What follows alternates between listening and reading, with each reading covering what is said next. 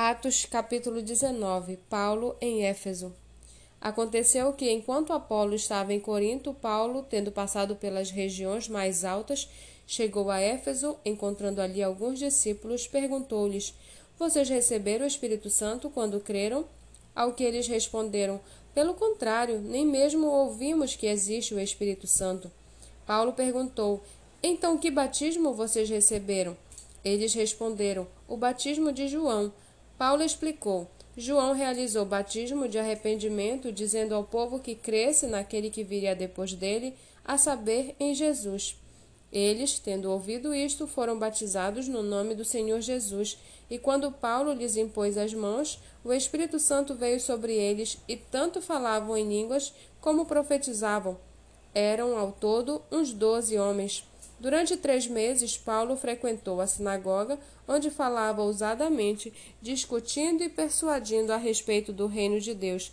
Mas como alguns deles se mostravam teimosos e descrentes, falando mal do caminho diante da multidão, Paulo se afastou deles e, levando consigo os discípulos, passou a falar diariamente na escola de Tirano. Paulo fez isso durante dois anos, de modo que todos os habitantes da província da Ásia ouviram a palavra do Senhor, tanto judeus como gregos.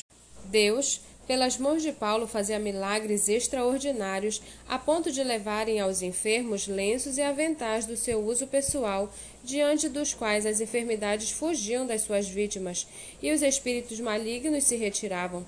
E alguns judeus, exorcistas ambulantes, tentaram invocar o nome do Senhor Jesus sobre pessoas possuídas de espíritos malignos, dizendo: Ordeno que saiam pelo poder de Jesus a quem Paulo prega.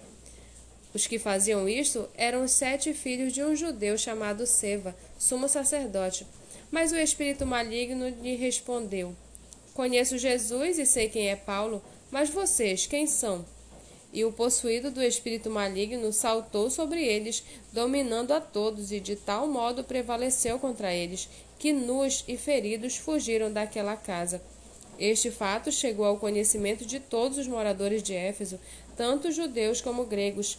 Veio temor sobre todos eles, e o nome do Senhor Jesus era engrandecido. Muitos dos que creram vieram confessando e denunciando publicamente as suas próprias obras. Também muitos dos que haviam praticado magia, reunindo os seus livros, os queimaram diante de todos. Calculado o valor dos livros, verificaram que chegava a cinquenta mil denários, Assim, a palavra do Senhor crescia e prevalecia poderosamente. Depois dessas coisas, Paulo resolveu no seu espírito ir a Jerusalém, passando pela Macedônia e a Caia. Ele dizia: Depois de passar por Jerusalém, preciso ir também a Roma. Tendo enviado a Macedônia dois daqueles que o ajudavam, a saber, Timóteo e Erasto, permaneceu algum tempo na província da Ásia.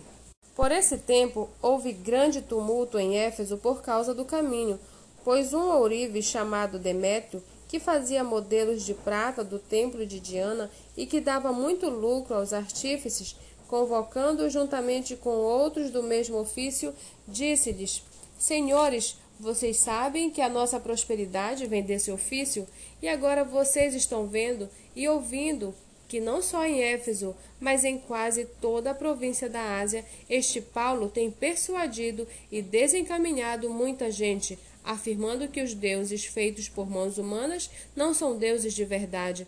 Não somente há o perigo de que o nosso negócio caia em descrédito, como também de que o próprio templo da grande deusa Diana seja considerado sem valor e que até venha a ser destruída a majestade daquela que toda a província da Ásia e o mundo adoram.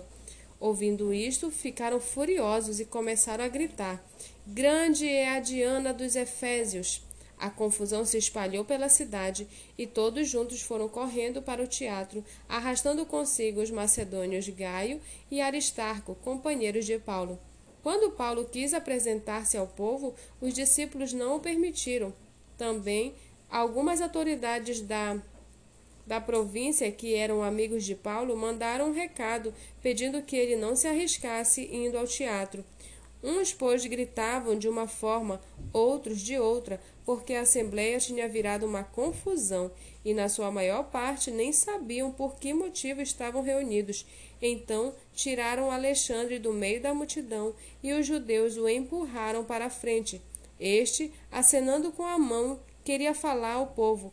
Quando, porém, reconheceram que ele era judeu, todos, a uma voz, gritaram durante quase duas horas: Grande é a Diana dos Efésios. O escrivão da cidade, tendo apaziguado o povo, disse: Senhores Efésios, quem não sabe que a cidade de Éfeso é a guardiã do templo da grande Diana e da imagem que caiu do céu? Ora, não podendo isto ser contestado, convém que vocês se mantenham calmos e não façam nada de forma precipitada, porque estes homens que vocês trouxeram para cá não profanaram o templo nem blasfemam contra a nossa deusa. Portanto, se Demétrio e os artífices que o acompanham têm alguma queixa contra alguém, saibam que existem os tribunais e os procônsules que se acusam uns aos outros ali. Mas se vocês estão pleiteando alguma outra coisa, isso será decidido em assembleia regular, porque também corremos o risco de sermos hoje acusados de revolta, não havendo motivo algum que possamos alegar para justificar este ajuntamento. E, havendo dito isto, dissolveu a assembleia.